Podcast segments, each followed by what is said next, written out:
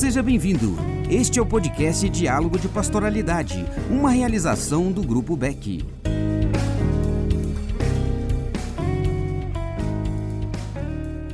Olá, eu sou Laísa Campos, educadora do Grupo Beck. E este é mais um podcast do programa Diálogos de Pastoralidade. E hoje o nosso bate-papo é sobre o Setembro Amarelo. Você não está sozinho, você não está sozinha.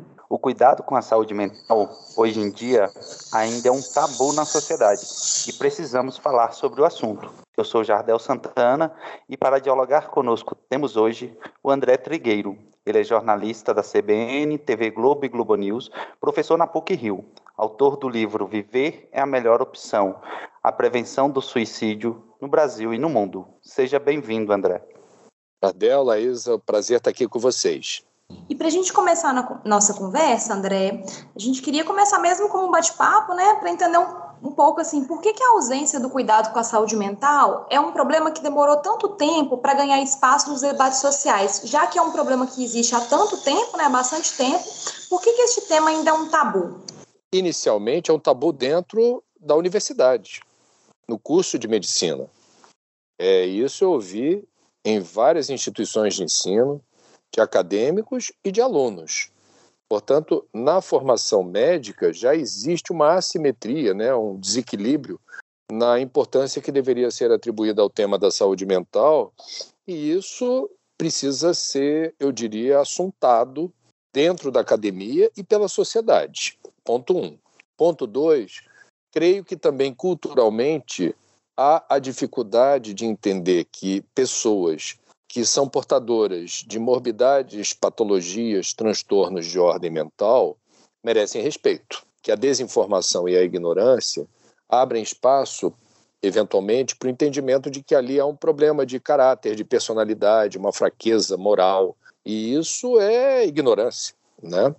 Então a gente precisa, mais do que nunca, e o advento da pandemia eu acho que reforça a necessidade, para não dizer a urgência, da gente atribuir status de prioridade no acolhimento das pessoas que no Brasil, particularmente, vamos falar do nosso país, são portadoras de é, pânico, transtorno de humor, é, transtorno de ansiedade ou de personalidade e outros problemas que não são sequer diagnosticados.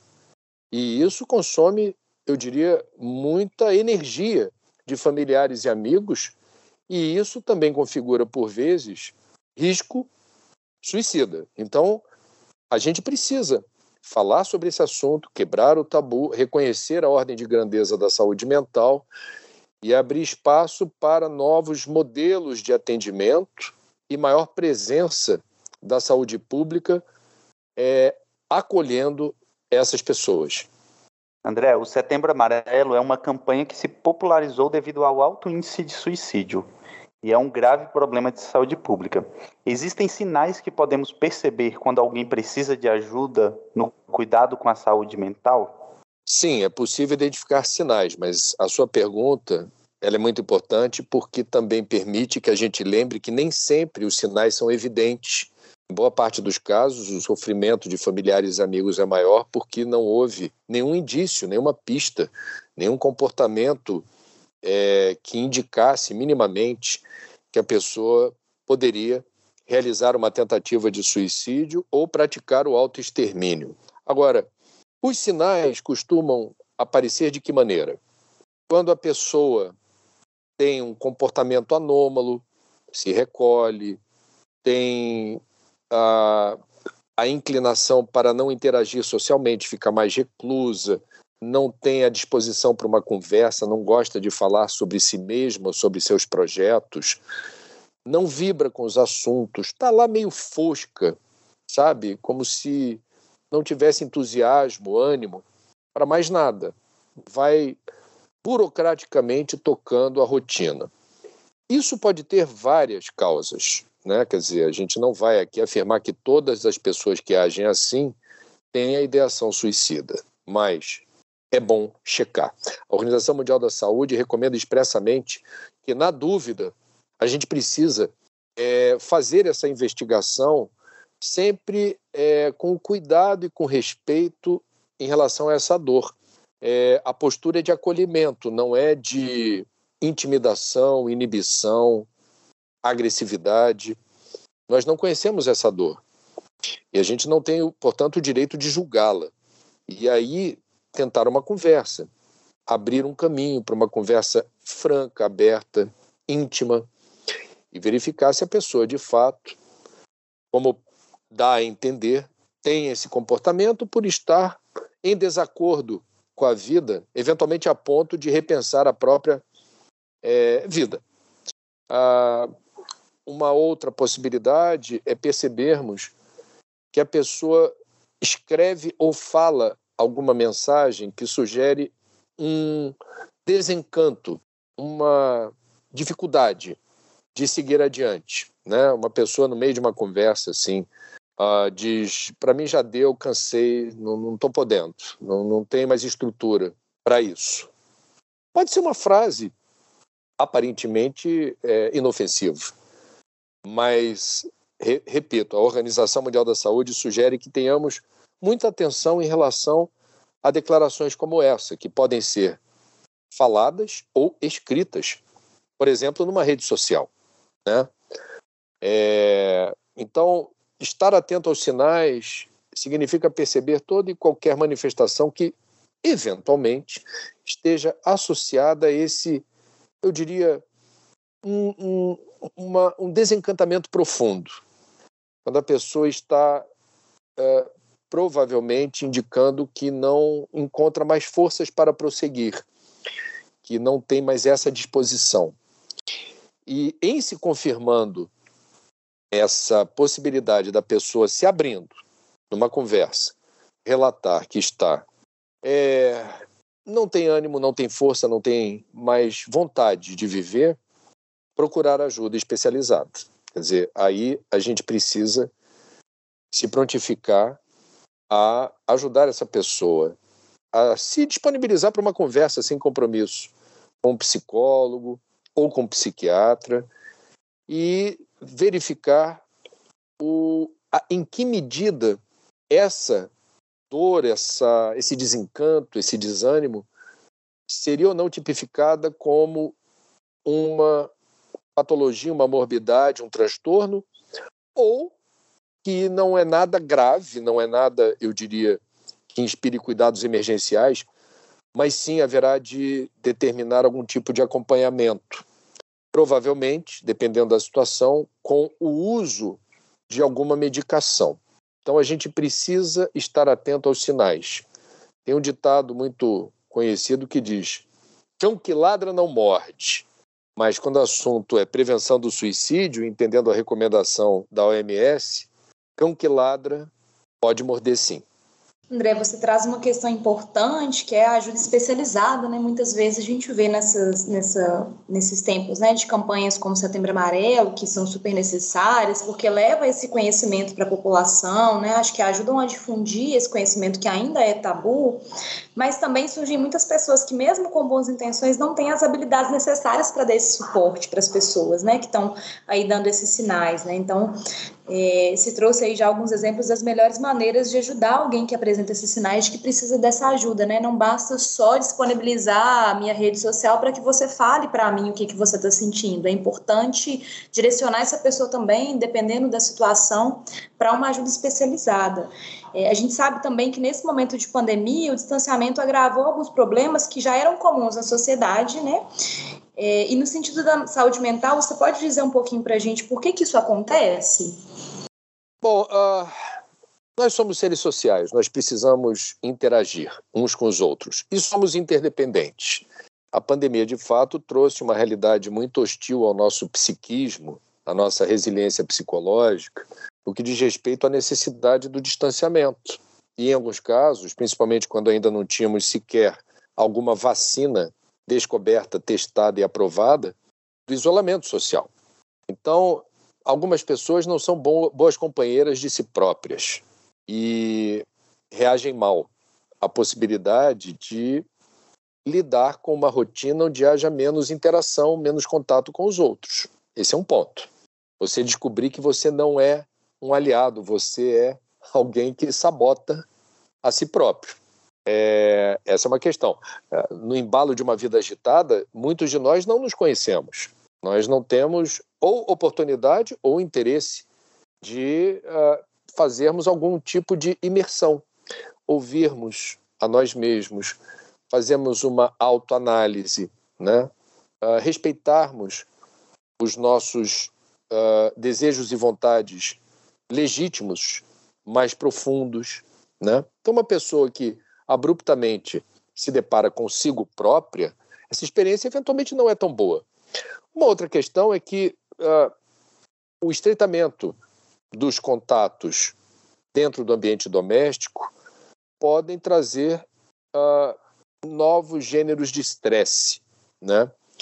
Então, nas relações conjugais, nas relações com os filhos, existem questões também de uma rotina que passou a demandar mais é, cuidados, porque você está passando muito mais tempo do que você normalmente passava com pessoas queridas que você ama, mas que você não consegue ter momentos uh, de, eu diria, distração ou de ocupação que remetam a uma realidade que não seja aquela do confinamento no ambiente doméstico com as mesmas pessoas. Em alguns casos, isso resultou em estresse, para não dizer assédios, violências e outros problemas lamentáveis. Agora, quando a gente puxa o fio da meada para a questão da ideação suicida, é muito importante para quem se debruça sobre esse tema compreender que o suicídio é um problema complexo, multifatorial, avesso a generalizações, cada caso é um caso, cada um é cada um, e a gente não pode estereotipar nem a depressão, nem o suicídio, nem o alcoolismo. A gente precisa ter muito cuidado para entender que, em vez de falar de doenças ou patologias, estamos falando das pessoas com suas singularidades. Não existem dois suicidas, dois depressivos, dois dependentes químicos iguais. Então, os protocolos de resposta a nível terapêutico, na minha opinião, deveriam obedecer a essas singularidades. Porque quando você transforma uma pessoa num verbete de um dicionário médico, eu acho que isso não expressa o que a medicina tem de melhor.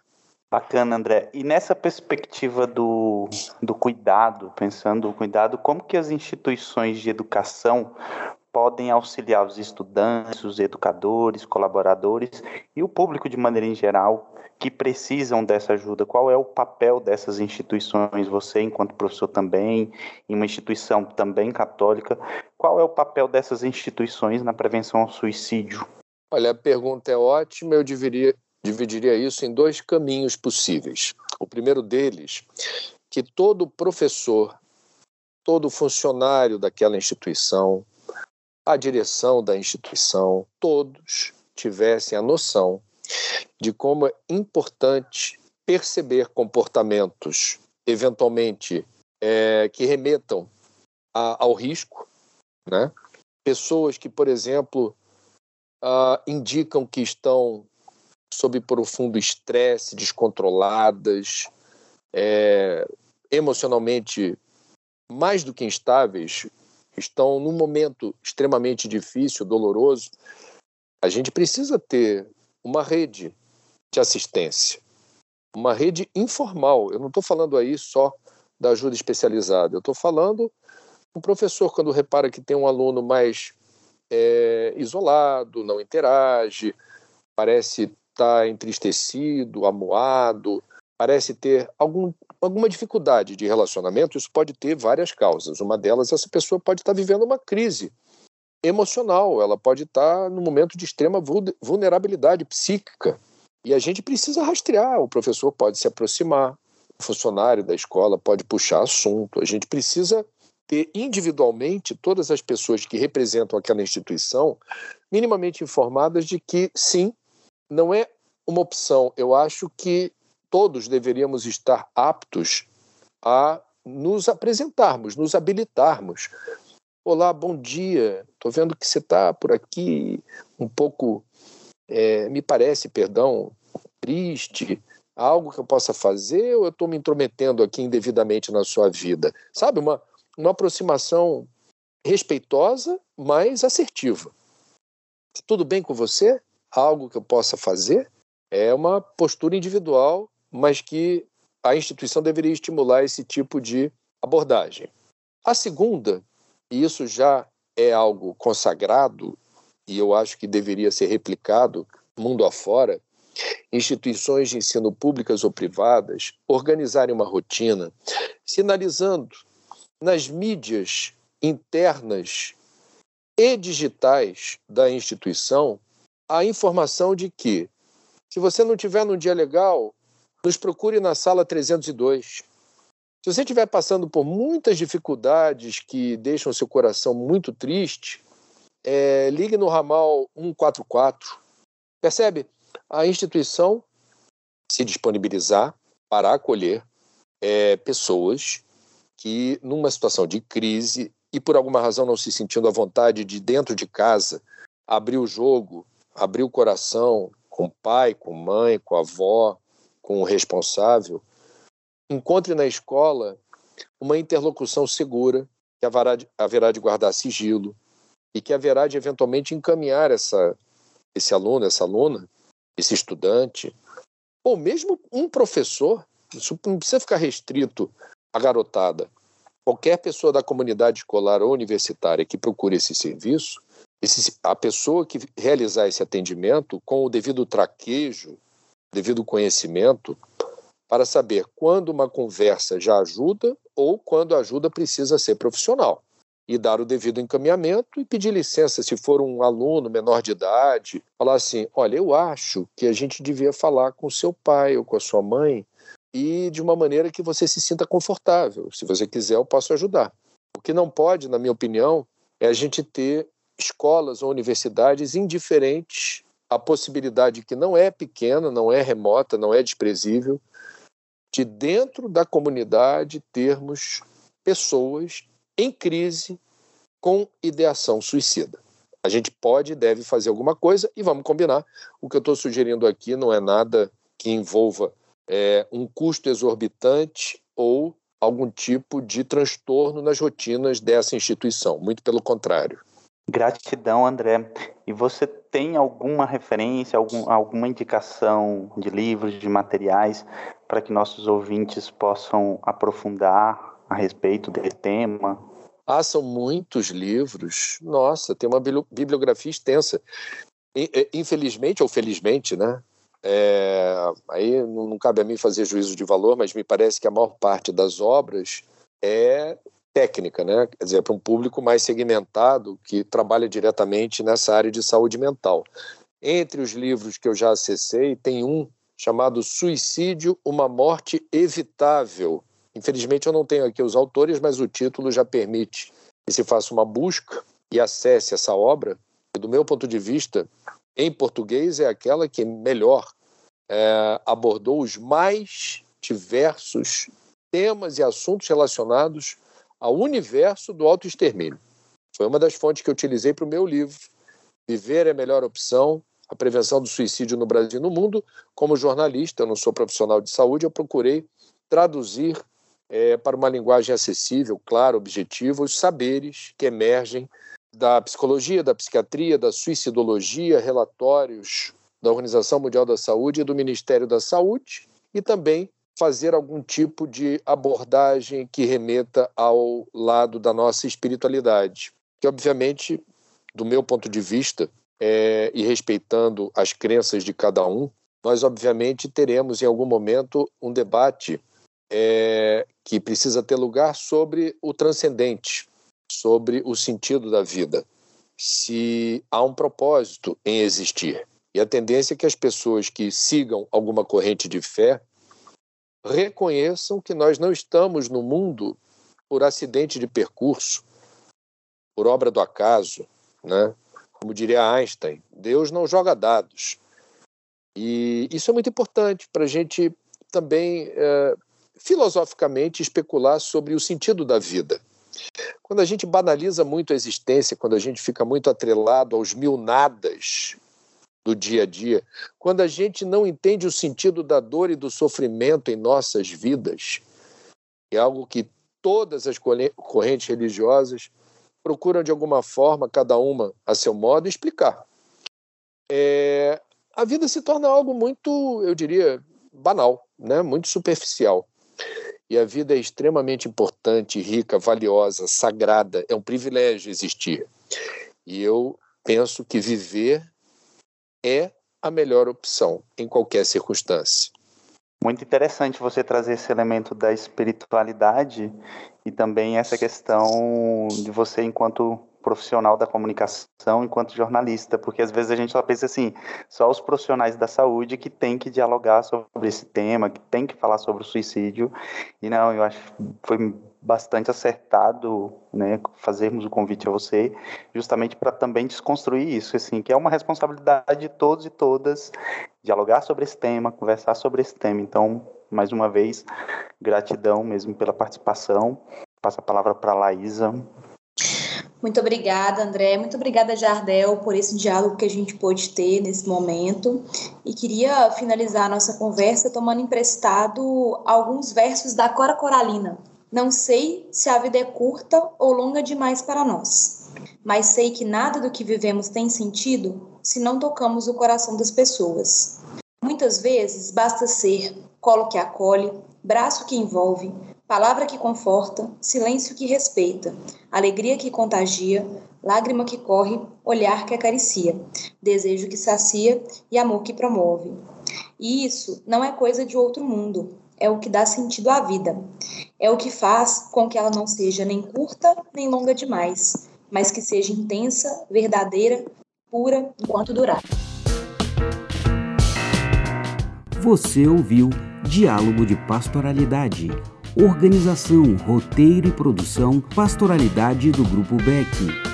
Edição Centro de Rádio e Televisão da Universidade Católica de Brasília. Realização União Brasileira de Educação Católica. Grupo Beck.